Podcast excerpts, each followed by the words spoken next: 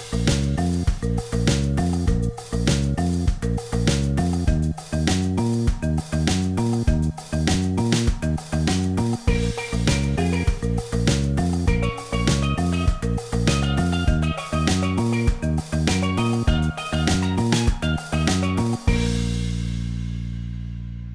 Bienvenidos todos a otro episodio más de Personal Upgrade Academy, un espacio creado donde semana a semana conocemos a personas de todos los caminos de la vida, para conocer de sus, de sus aciertos, de sus fracasos, de sus errores y de las historias que van conociendo a medida que van viviendo.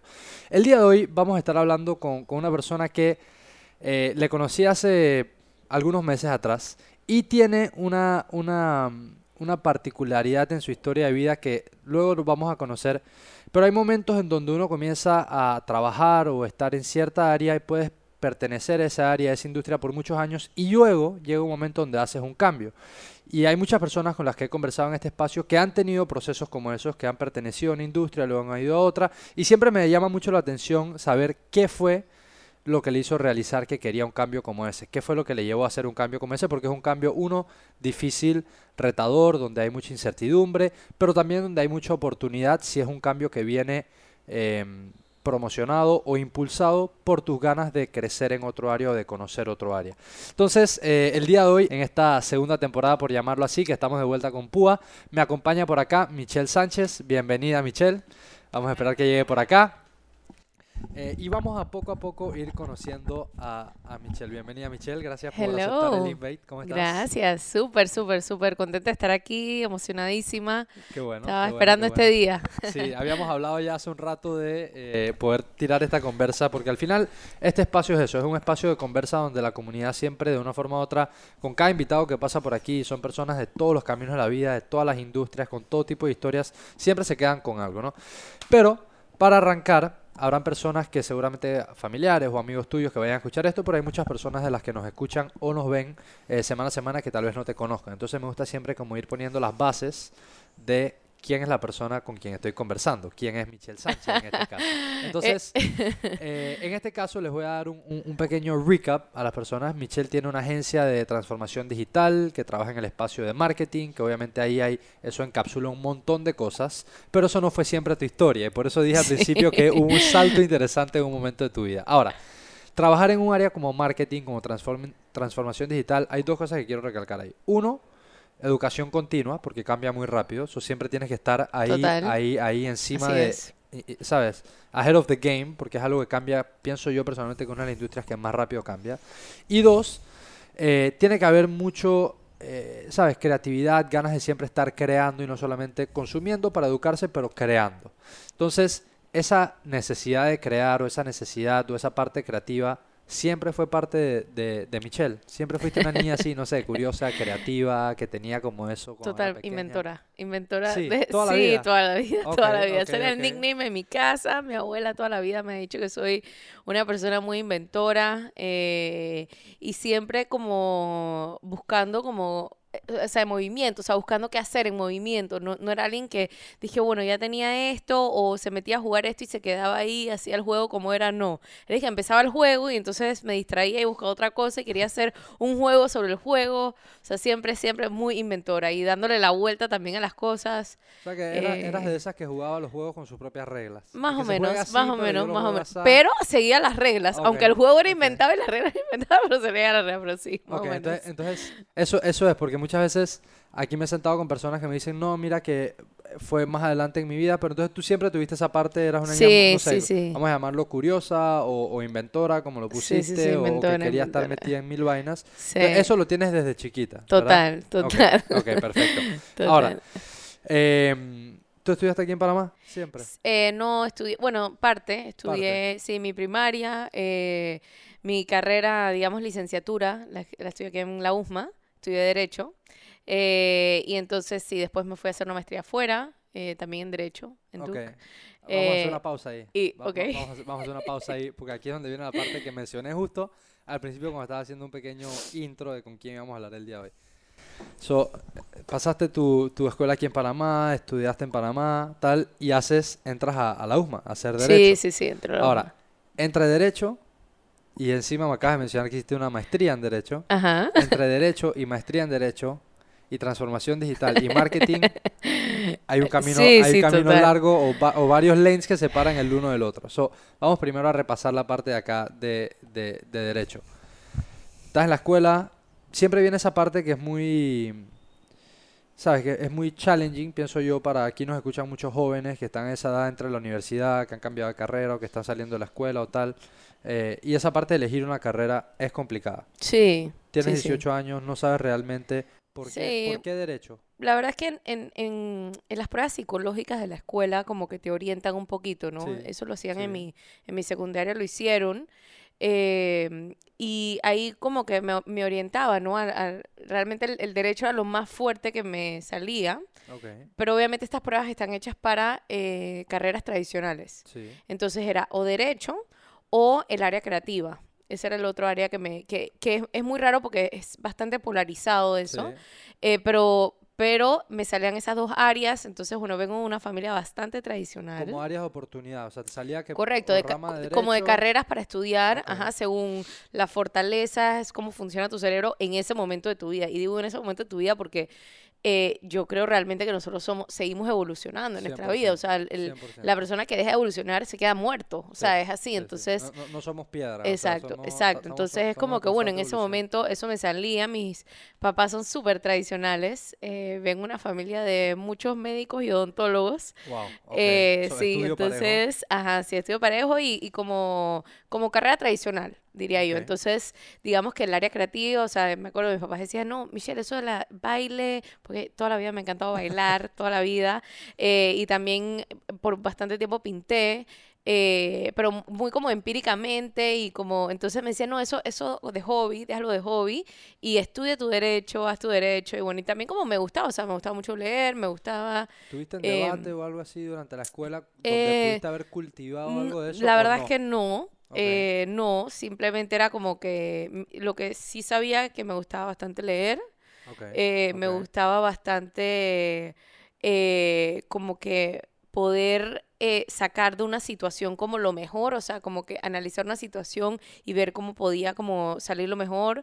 me gustaba mucho como los temas de liderazgo, o sea, siempre estaba como de liderando cosas sin querer hacerlo tipo extracurriculares o, simplemente como en tu ambiente? De, ambas formas, de la, forma que tú siempre estuve metida en mil vainas. O sea, la forma que tú lo quieras, eh, desde fútbol hasta, yo no sé, hasta, hasta, hasta en la, me acuerdo, en sexto año nos organizamos toda la promoción para escaparnos de la escuela. y literalmente, ajá, organicé eso y también organicé el regreso a la escuela porque la directora se dio cuenta y me llamó a mi celular y dije, Michelle, trae a tu promoción a la escuela que nos dimos cuenta. Sí, sí, 100%. Entonces yo era inclusive como que la mediadora entre las autoridades y, y, y todo el, el eh, la gente. Entonces, muy divertido. Eh, pero bueno, ya me decía estudiar Derecho. La verdad es que yo creo que en ese momento eso fue lo que me, me llamó la atención y también como que con la guía de mis papás y pensé que era algo diferente también eh, dentro de mi familia, que, que, no es, digamos, que algo que, que, tengo, nada más tengo una tía que, es, eh, que no ejerce, eh, o sea, que era como que algo nuevo, pues también. Entonces, bueno, decidí hacerlo y... ¿Y qué te puedo decir? Otra pregunta, otra pregunta que tengo antes de que sigamos por esa línea. ¿Tienes hermanos, hermanas? Sí, tengo un hermano que es médico. ¿Mayor o menor? Menor. Menor, o sea, tú eras la mayor en la casa. Sí. Okay. Okay, Es que Sigo siendo. no, sí, sí, sí, por, supuesto, pero es que ese tipo de preguntas eh, siempre me gusta hacerlas porque creo que hay una dinámica a veces interesante entre si eres la chiquita, si eres la, mayor, menor, ok. Entonces, la mayor de la casa, tienes esa opción, te sale en estos tests que se hacen que, por cierto, me parece muy bueno como guía sé que hay escuelas que lo hacen, sé que hay escuelas que no lo hacen. Hay personas que tienen la oportunidad de tener esa guía por exámenes como estos de aptitudes, de, de, fortaleza, Sí, claro. Porque por lo menos de una forma u otra, como que te presentan opciones un poco más alineadas hacia ti, que si te vas por otro lado no está mal, pero te ayudan tal vez en tener un poco más de claridad y, y más pensando en que, en verdad lo, lo vuelvo y lo digo, a los 18 años, como tú dijiste, lo que pensé en ese momento, porque claro, total. Uno, está tan joven, tienes 18 años y, y, es como que, wow, sales de la escuela y, entre comillas, o así es como uno lo percibe, ¿qué es lo que quieres hacer? O sea, ¿qué es lo que vas a hacer total. por el resto de tu vida? Sí, sí, sí, No, pero y es, yo creo que es, o sea, es un momento duro, o sea, es un momento duro que, que tú tampoco te quieres poner tanta presión y que esto es lo que voy a hacer el resto de mi vida. Entonces es como que ahí como que vas viendo como las oportunidades, las guías que tienes en ese momento, uno se va guiando por eso, ¿no? Eh, sí, digo, yo, si tú le preguntas a Michelle, de yo me acuerdo en no sé, cuarto grado de la escuela, tú me preguntabas qué quería hacer cuando sea grande y yo decía directora de cine. O sea, algo que no tiene nada que ver, me explico, con, con, lo que he hecho hasta ahora. eh, pero sí, o sea, yo creo que uno va evolucionando, cambiando los gustos. Eh, así que sí. Entonces, bueno. Bueno, y, volviendo al tema, bueno, estudié Derecho, eh, después cuando estaba en mitad de la carrera, antes de terminarla, eh, yo me acuerdo un día eh, decir que esto no es para mí, diciéndole a mi papá que esto no era para mí. Entonces yo dije, bueno, termina la carrera y luego estudias lo que quieras, ¿no? Entonces fue que, ok, está bien, doable. O sea, derecho me gustaba, derecho me gustaba. esta, esta, parte quiero, quiero hacer una pausa aquí. Derecho son cuatro o cinco años. Sí, correcto, correcto. ¿En qué momento te diste cuenta como que... Hmm, a la mitad de la carrera. Wow, ok. La mitad de la carrera. sí, tenía como dos años, dos años y medio ya, in. Ok, wow. Okay, okay, Ahora, yo me gradué joven, yo me gradué a los 17 años, porque yo era de las menores, a los 17 años. ¿Ya estabas en la U? Ya estaba en la U, ajá. Ok. O sea, yo empecé joven. Un ajá. Año y algo, inclusive hasta dos años, porque hay muchas veces que, o, o, mucha gente que sale se toma su año sabático. Sí, sí, no, no, no, yo no, yo nunca he sido así. de una vez? Sí, de una vez, o sea, de una vez. Y es más, el primer año de la U trabajé, o sea, toda mi vida he trabajado, sí. ¿En qué? Eh, el primer trabajo que tuve me tenían como asistente administrativa en una empresa familiar. Eh, y la verdad que era divertidísimo, pero yo me acuerdo estar muy molesta porque tenía que ir a trabajar los sábados y aunque trabajaba mm. part-time y decía, es que no puede ser que tengo que ir a trabajar los sábados. Si el viernes yo quería rumbear con mis amigos y parrandear. Propio para la edad. Exacto, exacto. Eh, y me da mucha risa porque eh, hoy día mis tías de, que estaban en ese momento en la empresa se reían de mí, que como esta chiquillita del carajo que tras que le estamos haciendo un favor que haga su, su, práctica. Su, práctica aquí, se anda quejando. Que, entonces, pero me amaban, en la empresa me amaban porque les coordinaba todos los eventos, le hice fiesta de Halloween, que sí, cosas de disfraces, le cambié por primer año, la empresa tenía 30 años haciendo la, la fiesta de Navidad dentro de la empresa y por primera vez lo organizamos afuera en un karaoke, o sea, fascinado de, de la chiquita esta que había venido Pero esta no era una práctica per se, o sea, esto eres tú no, que sí, sí. ganas de... Sí, yo quería trabajar, yo quería trabajar. Ajá, yo quería trabajar. Para tener esa experiencia. Creo que eso ayuda, o sea, creo que eso ayuda bastante y actually forma mucho a, a una persona de esa edad porque tienes que coordinar, o sea, sí. no eres la persona vamos a ponerlo así, no eres la persona, ni estás en la edad más madura del mundo, pero entonces estás juggling con hacer tu carrera. Sí trabajar cuando sales de estudiar. O sea, eso, creo, eso creo que tiene un valor increíble. Eh, yo personalmente lo hice y, bueno, comencé a trabajar también desde muy temprano y siempre tuve eh, como esa relación entre estudio, trabajo. Tengo que admitir que no era la persona más aplicada, sin embargo hacía lo suficiente para, para pasar y, y, siempre sí he tenido eh, un, digamos, un struggle entre, entre la forma en cómo me educo. ¿verdad? Eh, siempre he tenido un, un, approach diferente y creo que eso es muy importante y lo he dicho varias veces en otros episodios de que cada uno debe conocer cuál es su mejor forma para educarse. A mí, por ejemplo, el quedarme quieto en un aula de clases, dependiendo mucho de cómo el profesor impartía la clase y depender de si era un buen o mal profesor, me mataba. O sea, de que si tenía un profesor que simplemente no, no conectaba con él, no podía aprender de él. O sea, no, no. Así es. No podía, no podía. O sea, no me da, no, no, no estoy, no, no podía, no me podía concentrar.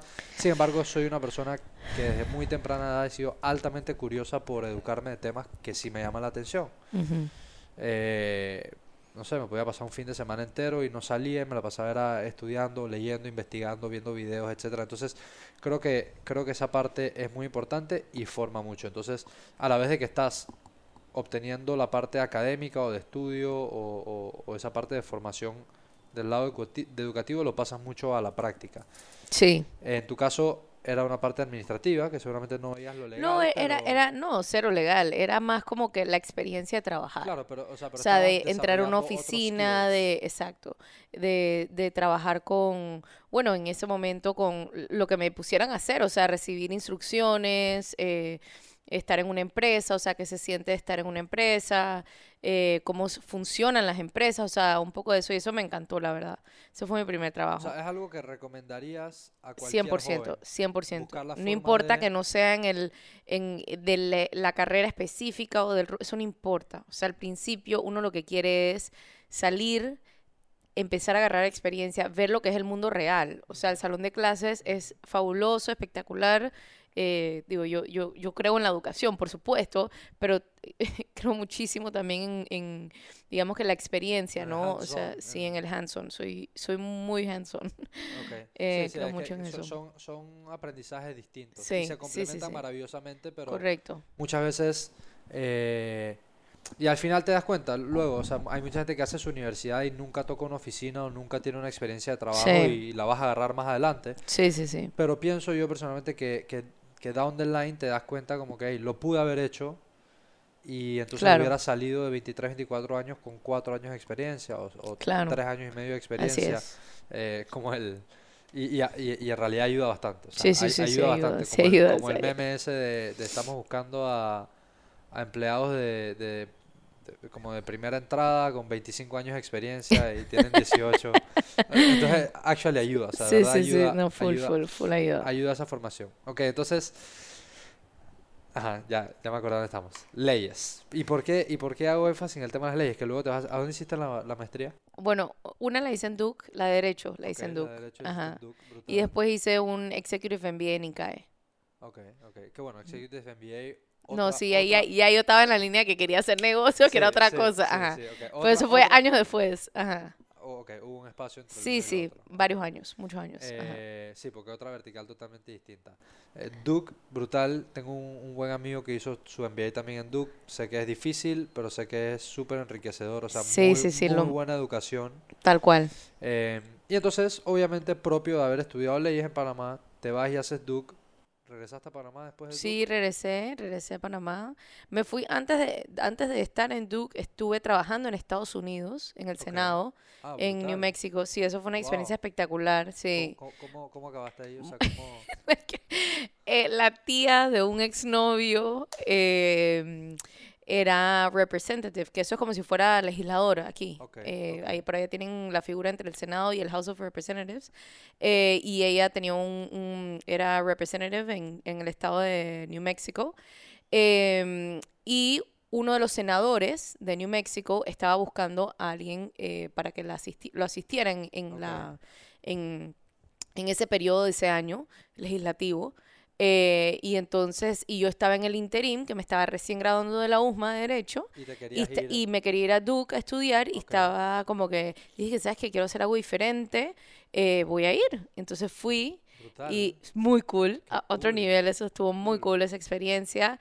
Eh, y digo, es una, digamos que es un contacto con, con la parte gubernamental, estatal, pero chévere sea, de otro país, ¿no? También. y de Estados Unidos. Y de Estados Unidos, además, que, Todo es escala mucho mayor. Total, y, total. Mucho más, bueno, yo no sé, yo no estuve ahí, pero me imagino que mucho más metódico. Sí, sí, sí. La gente tiene obviamente se rigen por sus libros. Sí, sí, eh, y, y no, y súper interesante, la gente protestando afuera del Senado y entonces eh, los literalmente allá la gente sí se acerca donde sus eh, representantes hasta, por ejemplo, como si fueran a la asamblea, pero, o sea, muy formal, ¿no? Pidiendo solicitudes y te tienes que sentar con la gente o que van a revisar esta ley, entonces como ellos saben que van a revisar esta ley, van y dan sus comentarios y hay conferencias, o sea, muy interesante.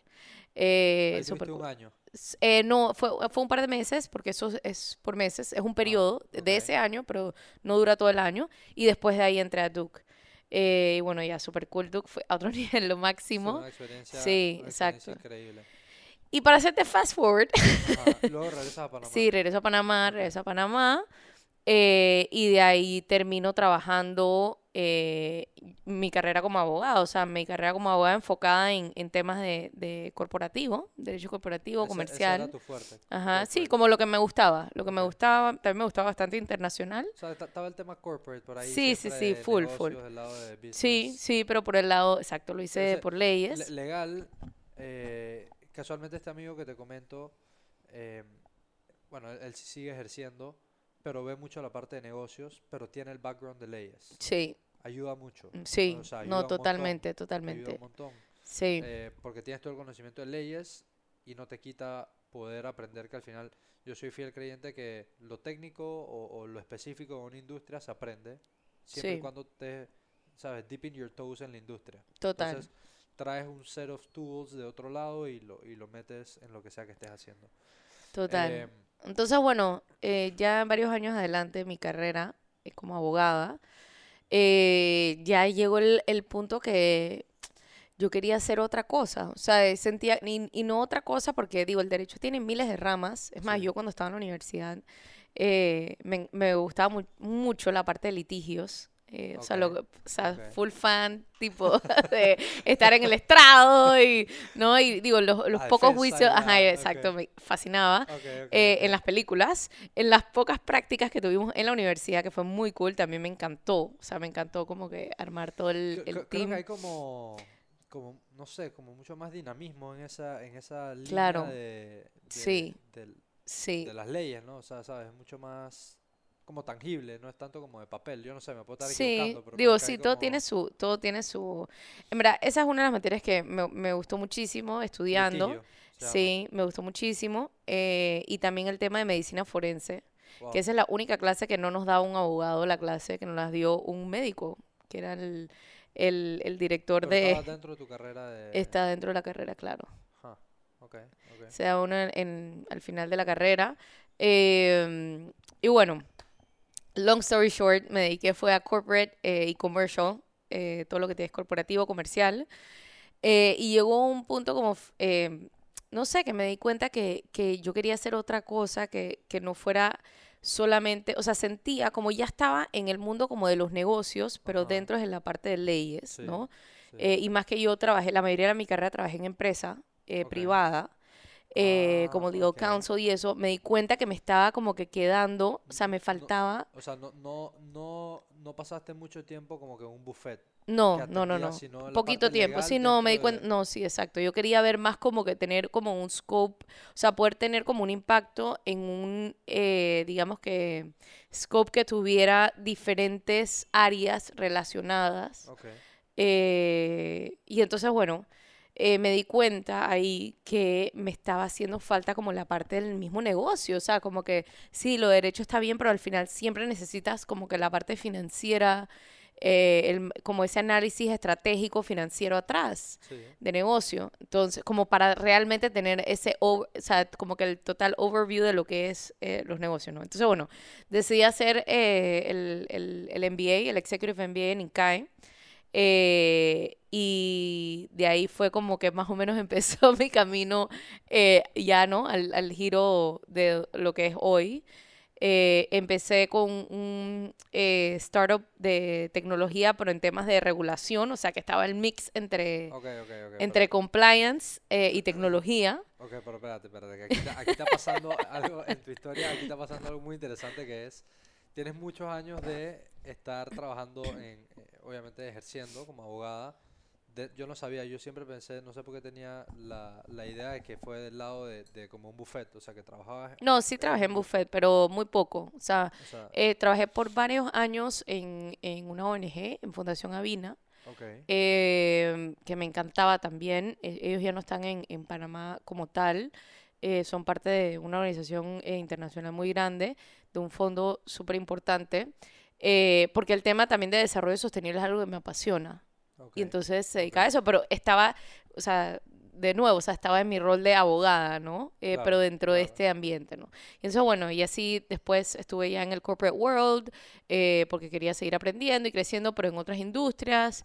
Eh, y, así, y así fue como que fui eh, evolucionando y, cada vez más me he dado cuenta, me tiraba como que a la línea que quería aprender más como de el negocio per se, ¿no? O sea, como hacer negocio, estar otras áreas involucradas y, y, tener como que esa, esa base financiera atrás, ¿no? Creo que Derecho es una de las pocas carreras que, que no, no te da como ese, ese, como esas bases eh, de administración y finanzas que creo que las debería tener todas las carreras, o sea, independientemente de la...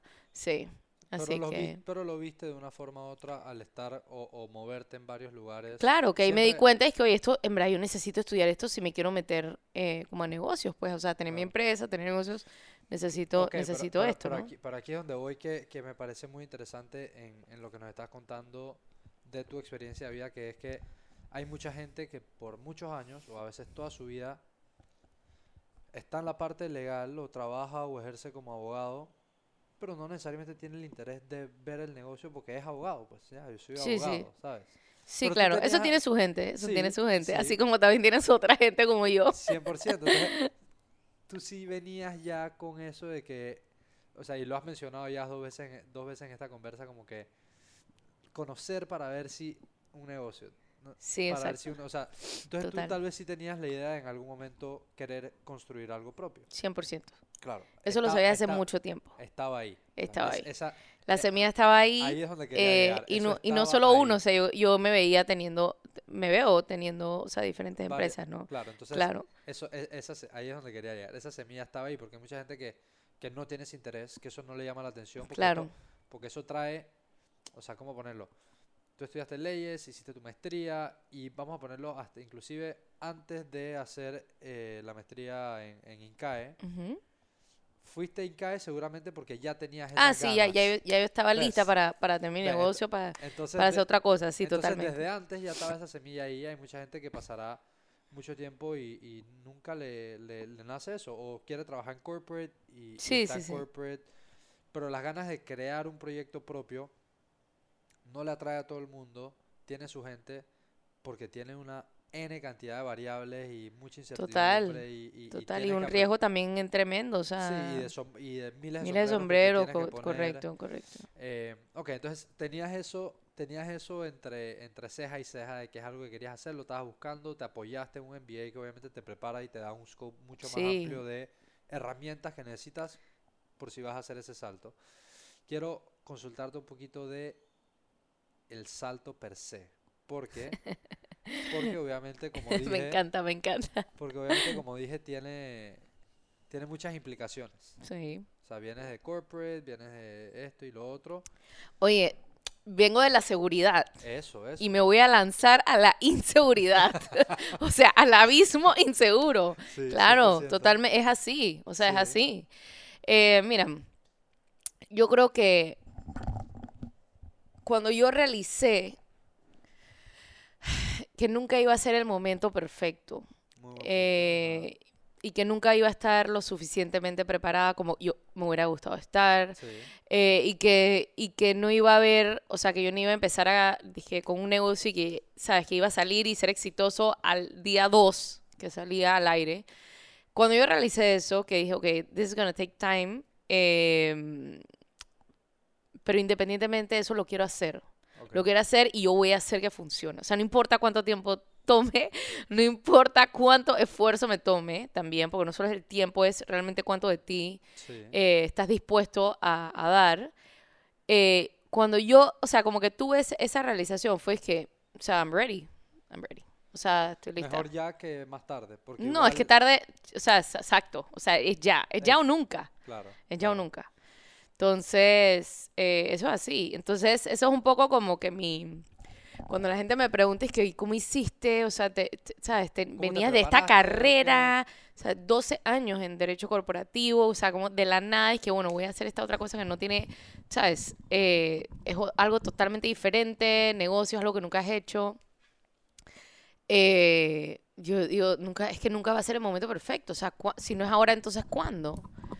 Em, y sí, yo creo que eso eh, y realmente con la confianza y la convicción de tus habilidades. O sea, yo sí estás, yo soy una persona muy resiliente. Eh, es más, las carreras, por ejemplo, de endurance son las que más me gustan.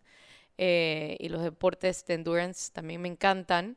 y como que por ahí va eso, es como que Michelle, tú te conoces, o sea, tú vas a hacer que esto funcione, no importa qué, o sea, whatever it takes. So, había bueno, como acabas de mencionar, te sentías confiado, por lo menos te estabas dando la confianza a ti misma de la, de la serie de herramientas que has, que has cultivado durante tus años, tanto de estudio como profesional, como en las diferentes experiencias que tuviste. Eso, tienes un set of tools y dices, bueno, con esto voy. Como dijiste, no es perfecto, ni estoy con todo 100% listo, pero esto es lo que tengo y voy porque tengo este deseo de hacer algo. Y dos, aparte de eso, también te diste tema, también te diste cuenta que creo que es algo que le cuesta muchísimo a las personas y que a todos nos cuesta en realidad, o a todos nos hace dudar por lo menos que es cuándo hacer el salto. O sea, más adelante, ahora, y un buen momento es ya.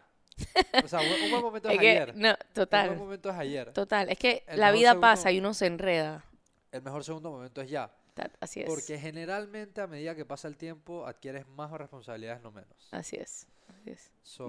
más enredos. Sí, más enredos. O sea, a medida que pasa el tiempo son más enredos, no menos enredos. Entonces, eh, puede ser que estés un poco más preparado, pero vas a tener más enredos, lo cual medio contrarresta. Entonces, 12 años, también quería que mencionaras eso, ya yo sabía por otras conversaciones o en otro momento me lo comentaste que eran 12 años que estuviste en esta carrera y haces Yeah, I'm done. Ok.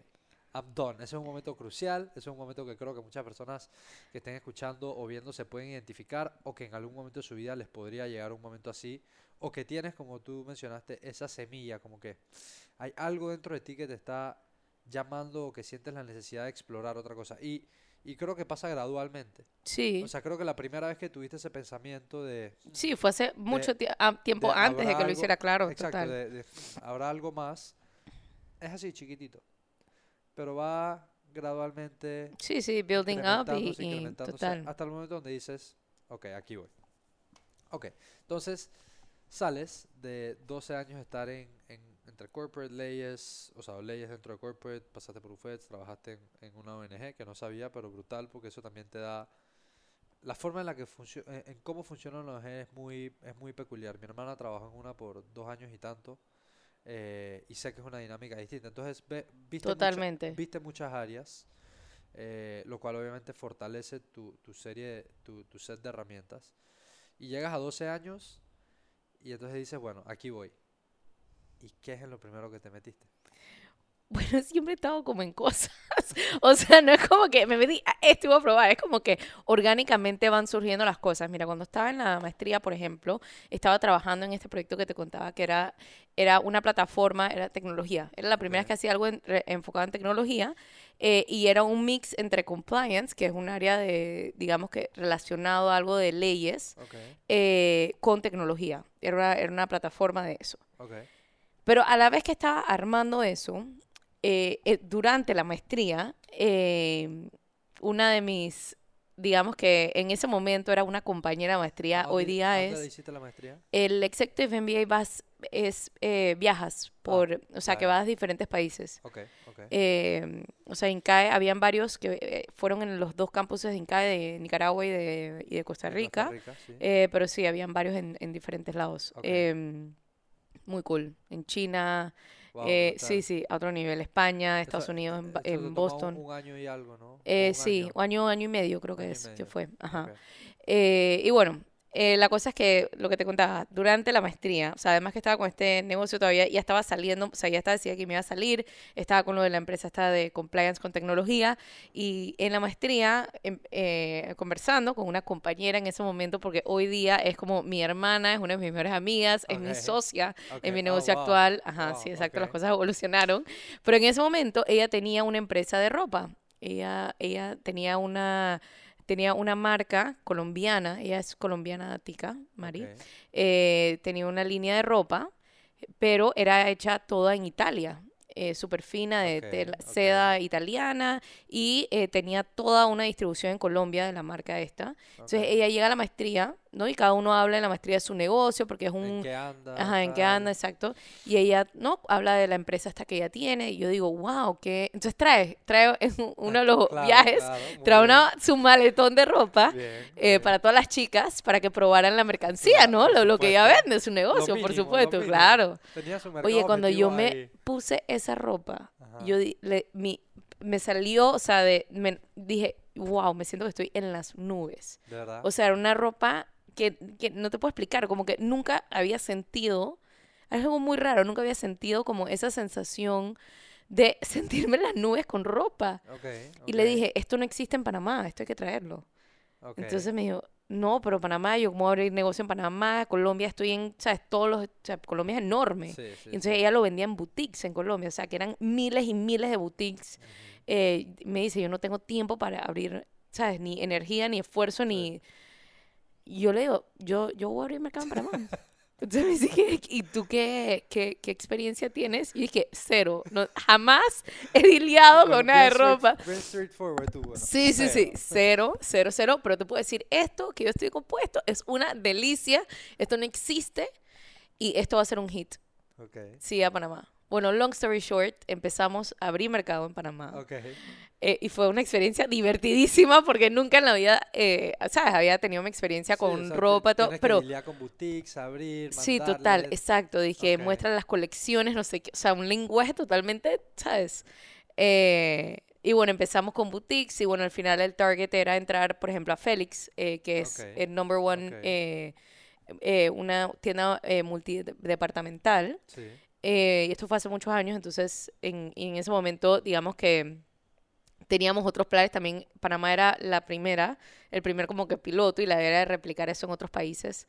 Eh, y bueno, y entramos a Félix y vendimos, entonces se hizo todo como que el negocio y dije, wow, si yo puedo hacer esto con un, en un mercado que no conozco, con algo, o sea, un, digamos que un producto que, o sea, yo no tengo nada de experiencia, yo soy un usuario del producto, me encanta el producto y puedo puedo hablar muy bien del producto, o sea, eso es lo que sé hacer. Claro. Eh, puedo hacer esto con lo que sea que me guste.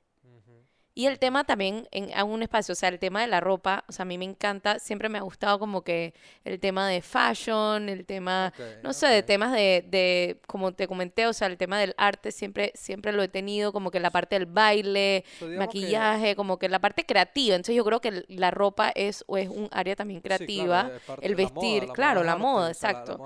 de manera más informal tenías gustos o acercamientos a, a esto, pero no es que tenías expertise. Y por eso exacto. siempre que tengo la oportunidad lo digo. A mí me pasó personalmente, eh, yo lo he contado, pero ahora lo vuelvo y lo menciono, como que en toda industria la parte técnica, el expertise, el aquí, el allá, los acrónimos, las palabras se aprenden. Así es. Si, tú tienes una caja de herramientas que te permita, no sé, los skills que necesites, vender, ser creativo, showcase el producto, saber acercarte a contactos, abrir, conectar con gente, etcétera, puedes meterte en casi que, casi que todas las industrias. Sí, no voy a ser doctor, sí, no voy a ser ingeniero sí, por supuesto. que edifica un edificio porque necesito... O sea, claro. pero hay muchas, hay una gran, gran, gran cantidad de industrias que no son estas específicas, ¿sabes? Doctor, ingeniero, tal, arquitecto tal vez, un par de estas otras, pero hay fuera de esas, la gran mayoría tú puedes entrar si tienes como una base de skills. Entonces, Así es. Lo que, e, eso, eso, me gusta eso que dices como que, wow, no había vendido nunca ropa, no conocía nada, ni de telas, ni de vaina, ni pero entraste, hiciste los contactos, metiste... Claro, me moví, me moví, hice algo. Yo creo que ahí está el, el, tema, ¿no? O sea, yo creo que es eh, probar. O sea, probar, ir probando con lo que te gusta, ¿no? Eh, y también uno se challengea sus habilidades. ¿Tú crees que yo sabía cómo acercarme a la tienda y decirle y mostrarle la ropa y la colección? Y o sea, no tenía idea y lo hice. O sea, lo hice. Sí, seguro me equivoqué en algunos momentos, o sea, pero lo hice y me gustó. Y también ahí me di cuenta, por ejemplo, estando en ese negocio, me di cuenta que si me volvía a meter al negocio de la moda, porque ya con la, con la pandemia, digamos que, que esa, ella después vendió la marca, o sea, hubieron varios cambios, ¿no? Eh, pero digo, y yo dije, si me vuelvo a meter al tema de la moda, es o masivo, o sea, algo muy, muy masivo, o algo de super high-end exclusivo. O sea, muy, muy, muy high-end, ah, o sea, es súper exclusivo. Pero el in-between, o sea, mover a un mercado in-between, en tema de retail, sí, es muy, mucha competencia. O sea, yo, por ejemplo, eso es algo de como uno empieza a ver como el tema de las barreras de entrada, dependiendo de la industria en que estás y eso. Entonces, sí, o sea, como que por ahí va la línea. Entonces, yo creo que, bueno, eso. Eh, y ahí, después el tema de, de lo del, lo del RecTech, eh, digamos que lo, lo, terminamos. El tema del, de lo de la tienda, decidí eh, ya dejar el negocio ahí, o sea, por todo lo que estaba pasando. O sea, no, no, cree, no le. Digamos que hubieron ciertos cambios internos que decidimos dejarlo hasta ahí. Y después, orgánicamente, también vimos la necesidad de que habían estas, esto fue antes de la pandemia, eh, estas empresas que de tecnología que ya tienen, eh, digamos que su producto de tecnología, que están listos para venderlo o te desarrollan algo a la medida, inclusive, por ejemplo, necesitas algo en tu empresa, te lo desarrollan a medida. Y por otro lado están estas empresas de marketing digital, que lo que te hacen es todo lo que es, no sé, media, publicidad a nivel digital. Eh, pero está separado uno del otro. Entonces, por ejemplo, están estas empresas, te entregan tu tecnología o te amarras y qué pasa después. O sea, tú tienes que saber cómo ponerla a andar, darle vida, crecerla, ¿no? Eh, y entonces ahí fue donde vimos esa oportunidad con mi socia. Nos dijimos, wow, nosotros tenemos el, eh, estudiamos juntas la maestría y decimos, ella tiene un lado estratégico bien fuerte. Ella estaba trabajando también en una empresa de tecnología argentina y veía y decía Michelle, nosotros tenemos la parte estratégica, las empresas de tecnología ya tienen, o sea, la tecnología existe y constantemente eso está variando y ella también tenía la expertise en, en digamos que en mercadeo y dijo, hay una desconexión tremenda que realmente la gente necesita. Entre dices entre producto. Correcto, el producto de tecnología versus cómo lo hago crecer, o sea, cómo le doy vida, cómo lo pongo afuera. Entonces, si eso no está amarrado a una estrategia, o sea, tienes como no sé, las cosas sueltas por ahí, muchas veces esa inversión inicial que haces no tiene esa rentabilidad que buscas en el tiempo, ¿no? Claro, y, y, y muchas veces la gente habla de que, de que si el producto es bueno, le va a llegar a la gente, pero eso no siempre es el caso. No, no, no, eso no funciona así. exactamente. no funciona así. Exactamente. Que... O sea, mira, te doy el ejemplo. Si, o sea, no es lo mismo crear una super, no sé, digamos un super high-end eh, brand, commercial brand, ponte Chanel. Que Chanel crea esta tienda, que inclusive cuando entres a la tienda, eh, tiene esta tecnología la tienda, imagínate, que entras y entonces tienes una pantalla donde tú escoges las cosas que te gustan y, y la tienda te va diciendo qué es lo que quieres y entonces te va mostrando la ropa. No es lo mismo que tú tienes esa tienda en el desierto, que lo tengas en, no sé, aquí en Panamá, digamos, Multiplaza. Eh, o sea, es totalmente diferente. Entonces, por eso es, es tan importante el tema, dónde lo pones estratégicamente, a qué público le vas a hablar, si es tu target, y cómo lo hablas, o sea, cómo estás presentando tu producto. Entonces ahí es donde viene como que el mix, ¿no? O sea, no solo del producto a nivel digital, sino es, o sea, what's next. Ahora, con, e, con esto en mente y entendiendo que sí es, y yo coincido totalmente, hay una, hay una brecha ahí entre muchos de los productos o más, o personas que están en el lado tech o el lado eh, digital y esa persona a quien le quieren llegar o ese mercado al que quieren claro, esa claro. barrera de entrada. Así es como nace entonces Rocket. que es por lo que, bueno, que es por lo que yo Rocket, Rocket, que, estamos en una eh, en una aceleradora juntos de yo que es esta organización Entrepreneurship Organization que está en un montón de países y es realmente por, por lo que conozco a, a, a Michelle principalmente. Ahora yo me estoy enterando de toda esta historia junto a ustedes de sí me habías comentado que habías pasado por leyes y demás, pero ahora, al, igual que la gente que te está escuchando aquí por primera vez, yo estoy escuchando gran parte de tu historia por primera vez. Y entonces, junto a tu socia, te das cuenta de esta brecha que hay, que es una brecha real y que cuesta porque... Y, a mí me ha pasado, o sea, o lo he visto, más, más que me ha pasado, lo he visto porque hace cuatro años por ahí estoy trabajando también en tecnología de que tienes personas muy, muy, muy hábiles del lado tech o del lado tech, técnico, vamos a llamarlo así, o sea, de que lo entienden el mundo de tecnología y geek y que lo entienden, pero que entonces carecen o que, o que no han visto o no han tenido la oportunidad de ver el lado de cómo lo vendo. O sea, aquí está, ya está listo, funciona, está claro. está bello. Claro, y eso es una tristeza súper grande, o sea. ¿cómo lo vendo? Exacto. hola, ¿cómo levanto la mano para avisarles? Tal cual. Entonces, eh, hay muchos productos que seguramente están infrautilizados o que, o que se mueren en esa curva que tienen para sobrevivir porque nunca pudieron llegar a, al mercado. Entonces, con Rocket, que es lo que tú tienes hoy día eh, con tu socia, están hace, con el proyecto hace... Eh, tres años. Hace tres años. Eh, es con, es con Mari. Maja Maripaz se llama. Mari, ok. Mari. Un saludo para Mari. Un gusto haber conocido que estás en la historia aquí de Michelle. Eh, ok, entonces tengo varias preguntas que me nacen con entender qué realmente es lo que hace Rocket y lo que han aprendido ustedes con Rocket en este, en, en este lapso de tres años, ¿verdad? Una de las primeras que tengo es, eh, so, ustedes están en el área de transformación digital y de go-to-market, por decirlo así. Si tienes el producto y quieres llevarlo al mercado, quieres entender quién es su consumidor, cómo rompe las barreras de entrada, etc. Cuando se te acerca un cliente, para entender, o sea, y como para descomponerlo un poco, así las personas que están escuchando entienden también cómo se trabaja en ese área. Cuando se te acerca un cliente y, hola, mira, yo tengo este producto X, Y, Z, ¿verdad? ¿Qué es lo primero que tienes que conocer de, de ese cliente para, para poder ayudar. Un poco preguntarle, ¿no? Que, eh, eh, ¿Qué es lo que estás buscando? O sea, ¿qué es lo que tú crees que necesitas con tu empresa, eh, digamos que a nivel digital? Entonces ahí me cuentan, ¿no? Dije, bueno, yo tengo, qué sé yo. Mira, me, me, cuentan, por ejemplo, de su negocio. Entonces, y me dicen, pero es que yo quiero digitalizarme. Entonces, ok, pero ¿eso qué significa? Porque eso pueden, o sea, transformación digital es enorme. Sí. Eh, entonces, entonces, bueno, para, como para empezar a aterrizar lo que específicamente necesita y también priorizarlo, porque eh, digamos que, o sea, la lista de Santo Claus puede ser enorme. Sí. Y, los eh, los recursos no necesariamente. Correcto, los recursos, así es, ni el tiempo también de ejecución de estos proyectos. Em, nos sentamos a hacer una estrategia, pero enfocada, una estrategia digital. O sea, enfocada en producto digital. Entonces, eh, bueno, una vez que hacemos esa estrategia con diferentes sesiones, que eso es una, eh, son sesiones colaborativas eh, de ambas partes, de ahí entonces sacamos cuál va a ser el product roadmap que vamos a seguir. Entonces, ese Product Roadmap es nuestro mapa, o sea, nuestro mapa de prioridades, trabajo, cuál es el outcome, qué es lo que, qué es lo que queremos sacar. Por un lado, prioridades y por el otro, tiempo, ¿no? Total, qué cosas se van a ejecutar, exacto, a corto plazo. y también ahí vemos, por ejemplo, a quién se le va a hablar, por qué se le va a hablar, si eso, por ejemplo, es un nuevo mercado que el cliente quiere entrar, porque es a nivel digital, o si es el mercado existente que ya sabes que, que ya está y que le está tarde entrando en esa ola, o sea, dependiendo un poco como del cliente. Y de ahí entonces pasamos a ejecutarla. Usualmente los productos que ejecutamos son, eh, varían entre eh, páginas web y e-commerce.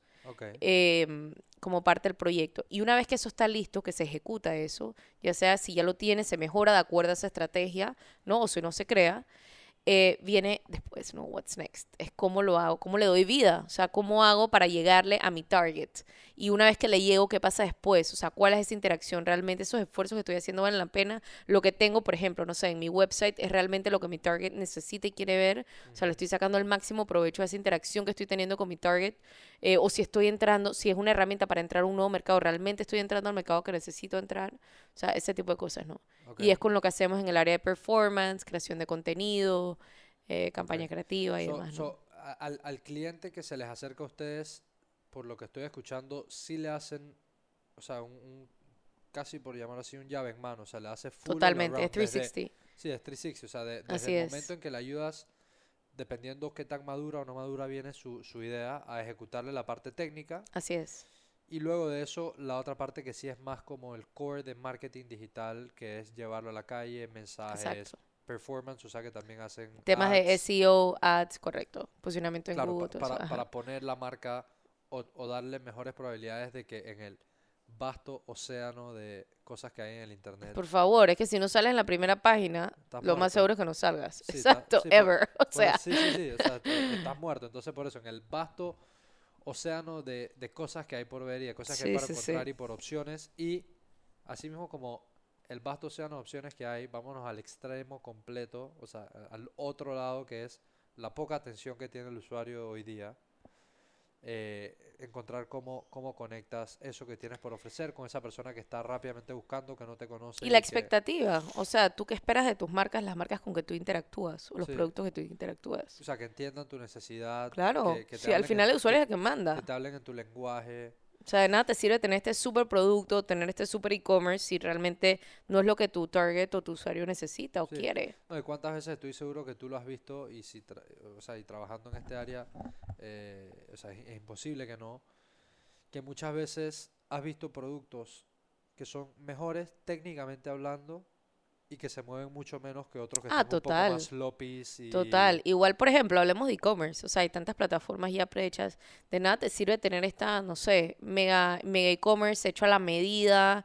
Eh, si perfectamente con WooCommerce, eh, una plataforma sencilla. Claro, pero si está bien ejecutada de acuerdo a tu estrategia, estoy segura que vas a tener mil veces más éxito que teniendo esta plataforma súper robusta, hecha a la medida. Claro, un stack developer, alguien que te haga la Sí, o sea, al final, por eso te digo, o sea, vale más el tema de eh, que tú ejecutes estratégicamente lo que busques, que hagas esta super inversión en tecnología o, tú sabes. Eh, que, no son proyectos, o sea, muchas veces eh, la gente no lo sabe y se sorprende cuando se acerca a cotizar o a ver opciones para montar algo o sea, el, el, el, el, range que hay entre los costos de estos proyectos puede ser, no sé, vamos a hablar de números redondos, de, de 10 dólares hasta 1000, o sea, lo puedes encontrar todo. Y, sí, hay de todo, claro. O sea, y, y, y, lo que tú acabas de decir, tal vez con el de 50 te funciona. Así es. No necesitabas pagar 1000. Tal cual. O sea, con el de 50 y algo bien amarrado alrededor de 50. No, nos pasa mucho, por ejemplo, tengo clientes que ya dije, no, es que yo necesito un app.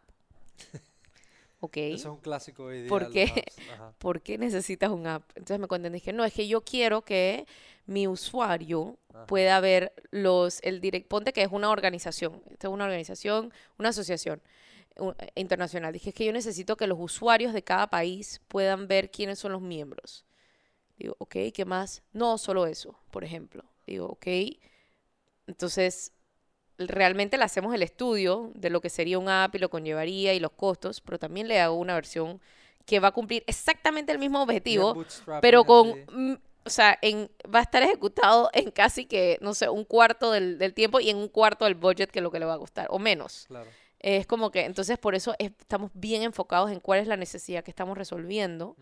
Eh, para hacerlo lo más costo eficiente posible, ¿no? Y, y, creemos mucho de empezar pequeño, o sea, todas las empresas, digamos que, que la gente decía que no, que la pandemia, que el mix entre trabajar eh, digitalmente y ahora que estamos volviendo y que, bueno, que no he tenido mi e-commerce por la pandemia me hizo empezar a vender, no sé, por WhatsApp o lo que sea. Oye, esto ya vino para quedarse, o sea, esto vino para quedarse. El que no está montado ya la ola, o sea, si no está muerto, pronto lo estará. O sea, esto es crónica, no meta Para abajo no va. Correcto, correcto, así es. Y el crecimiento, inclusive ahora, eh, o sea, la pandemia, por lo menos aquí en Panamá, nos adelantó cinco años. Sí, sí, total. esto ha sido espectacular. A, todo el mundo, o sea, al mundo entero lo adelantó cinco años. Sí, sí, pero Panamá. Estábamos en repañales, o sea, nos metió una patada y nos movió para adelante muchísimo porque, como tú dices, eh, y, o sea, y yo lo he visto aquí en Panamá mucha gente, sí, que yo tengo un e-commerce, que tal, que, o que todavía no se han montado en la ola, y estoy hablando de empresas medianas, empresas grandes, empresas que tienen presupuesto, yo tengo un e-commerce y tal, y que, ok, sí, pásame el nombre de tu site para ver cómo es, me interesa conocerlo y tal. No, yo tengo un WhatsApp y un PDF. Sí, sí, sí, sí. Bueno, eso, eso no necesariamente es la definición de un e-commerce.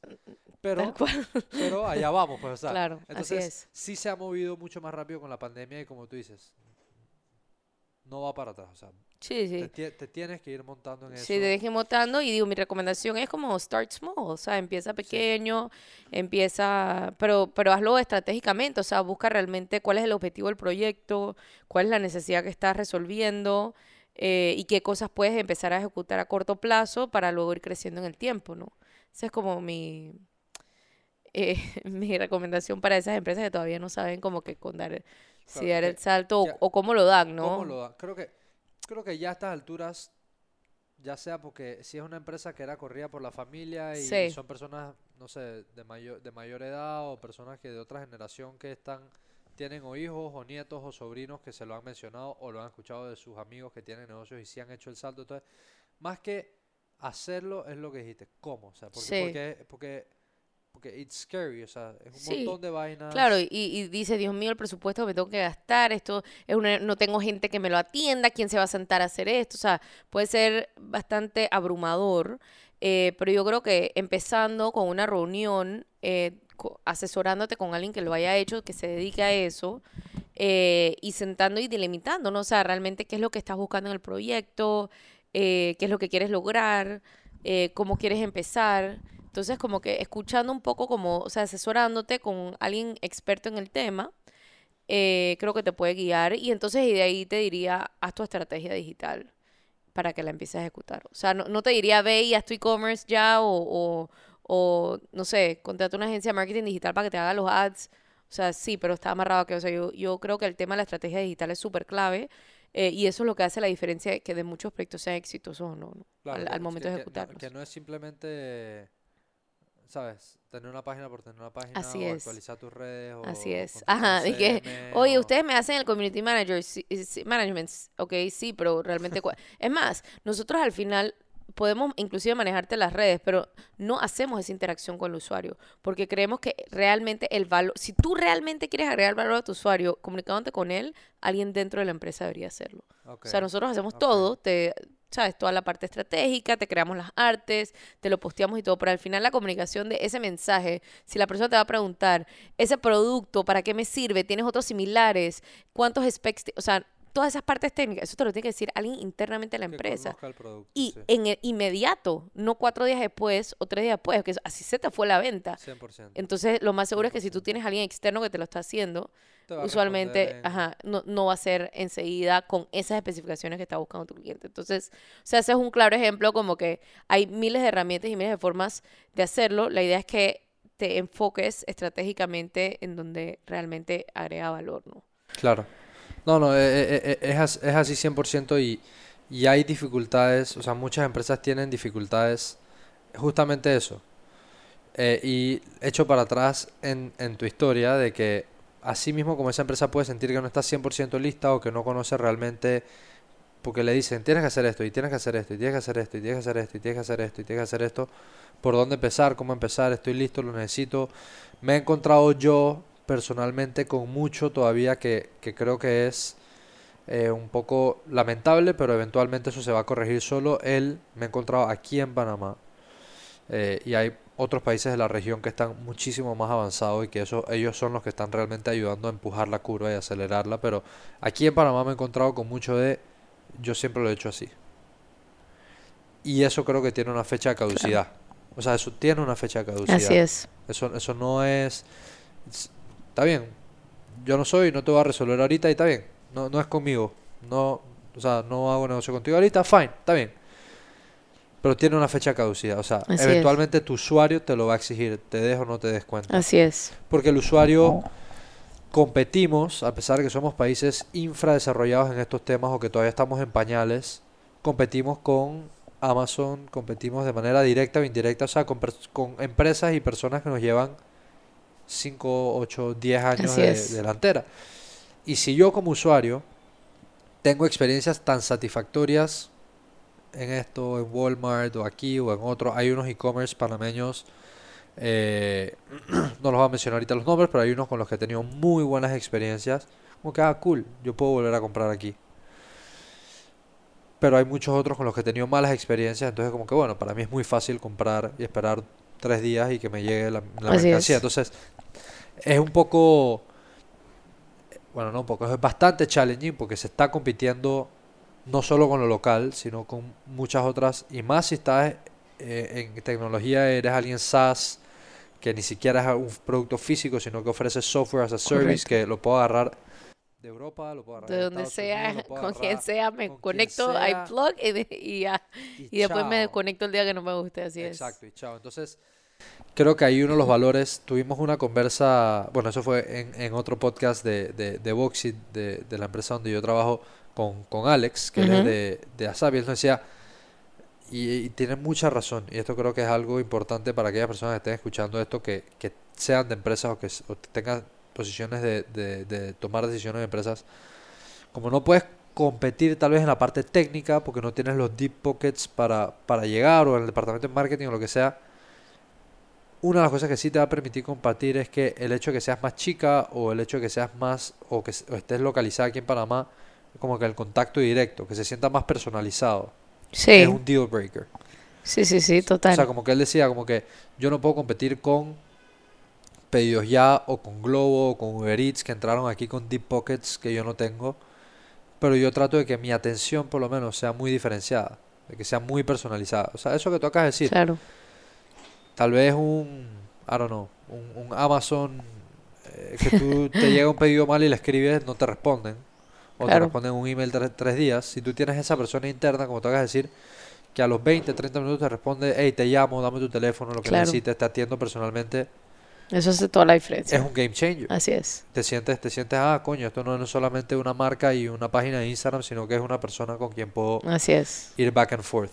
Entonces, eh, e, eso creo que complementado con obviamente saber hacia dónde estás apuntando y hacia dónde va ese barco para que no estés deambulando por ahí, sino tener esa estrategia y tratar de personalizarla o, hacerlo lo más eh, eh, tangible posible esa experiencia, ¿no? De tener a alguien con quien conversarlo. Así es. Eh, entonces, Ya llegando al, al final de esta entrevista, ya que ya se nos ha volado, sí, casi una hora. Bueno, una, hora de hecho. Qué locura. Te, dije la vez pasada que se pasaba volando la conversa. Eh, siempre me gusta cerrar con una pregunta hipotética que hago al final del, del episodio. Si has escuchado algunos episodios, ya más o menos sabes, así que pudiste haber estado un poco preparada, pero siempre se la hago a todos los invitados porque me, me, llama mucho la atención la, las diferentes respuestas. A ver, Y es, y es la siguiente, una pregunta hipotética. Cada persona tiene una, un camino de vida que tienes una X, Y, Z serie de circunstancias, eventos, aprendizajes que te hacen tener una vida única, un set de experiencias únicas. Y hay momentos en nuestras vidas, ya sea estudios, universidad, cambio de carrera, que tú personalmente lo tuviste, que están llenos de incertidumbre, ¿verdad? Y que uno tiene muchas dudas y que no sabe si estás preparado, y no sabe si tienes lo necesario y a veces uno se cuestiona, etc. Pero después te das cuenta que con el pasar de los años y con la experiencia que has acumulado, te das cuenta que las cosas se pueden hacer, o sea, que las puedes lograr. Entonces, si tú pudieras hipotéticamente reunir esas experiencias de vida que tienes, ir atrás al pasado, y hablarle a Michelle en uno de esos momentos, ya sea cuando estabas por escoger su carrera universitaria o cuando hiciste el cambio de carrera, o etcétera, que estás en esos momentos de duda, con esa experiencia que tienes, ¿qué tipo de consejo tú le dejarías a esa Michelle de antes, más joven? You've got what it takes. Ya, súper sencillo. Como que créetela, o sea, lo tienes, lo tienes, lo tienes adentro. O sea, lo tienes adentro. Y, y, si no lo sabes del todo, vas a insistir hasta buscar la respuesta. Ok, me eh, gusta, me gusta. Sencillo, pero, pero muy valioso. You've got what it takes. 100%. Y eso es lo que también un poco invitando a, no sé, a esas personas que, que tienen, digamos que esa, esa espina de que quieren emprender o que, o que ya están emprendiendo, pero no quieren soltar su trabajo. Es como que realmente, o sea, tú cómo te ves al final, cómo te ves haciendo, qué te ves haciendo, qué, qué digamos, que, qué legado quieres dejar, ¿no? Entonces, em, un poco de eso es, yo, yo sentía como esa urgencia de que yo tenía estos skills y que sentía que necesitaba ponerlos en otras cosas. Eh, que me estaba quedando corta donde en mi trabajo, digamos que en mi vida corporativa, ¿no? No mi trabajo, en un trabajo en particular, sino en mi vida corporativa. Eh, y sentía como que esa urgencia que yo necesitaba como que ayudar, eh, como que crecer como que a mi país, ¿no? Y entonces esa como que urgencia de... eso fue, realmente como mi motor, ¿no? Sentía que le tenías como un restraint. Ajá, a exacto, a mi potencial. Y siento que todavía tengo mucho por explorar y por aprender y por equivocarme también y por pararme de vuelta, o sea... Eh, pero eso, o sea, yo creo que, que al final es como que nadie en ningún, en su momento, digamos que cuando empieza a hacer algo, cuando se tira al agua, como dicen, o sea, no está 100% garantizado, pero al final si tú, si tú te consideras lo suficientemente capaz y crees que tienes las herramientas y confías en tus ganas de salir adelante, o sea, lo vas a hacer, lo vas a hacer, vas a buscar la forma de hacerlo. Ok. Me gustó, me gustó. You've got what it takes. Así es. Es una forma de, sí, de, de, darte esa confianza a ti misma. Que a veces debe ser eh, que a veces uno no la siente, vamos a ponerlo así, eh, tan real o uno tiene dudas como que yo lo tendré o no lo tendré, pero el repetirse a uno mismo o el regalarte esa confianza a ti mismo como que, ¿sabes que Tú sí tienes eso que así necesitas. Es, así es. Es sumamente valioso y más si viene de uno mismo que es así porque uno vive y está acompañado toda la vida más que nadie. Me gusta, Michelle. Bueno, gracias. Oye, mil gracias. Estoy súper agradecida, esto ha sido espectacular. No, gracias a ti. la hora se voló. Yo te dije que no, nada más quiero hablar 15 minutos, máximo 30. Que dije, no, hijo, que 30 minutos vamos a estar bien. Yo le dije, deja que te sientes y vamos a hablar una hora para que tú veas. Eh, súper cool, súper cool y, chévere que ha sido así como, digamos que muy eh, orgánica la conversación, o sea, cero script. Eh, ni, ni pre-preguntas, o sea, bien diferente. Es una conversa porque al final de eh, eso se trata este espacio. Personas, escuchando a personas y aprendiendo de sus experiencias de vida, de sus conocimientos, de sus aprendizajes, de sus errores. De eso se trata Personal Upgrade Academy. Esto fue un episodio más con Michelle Sánchez de Rocket y nos vemos en la próxima. Chao.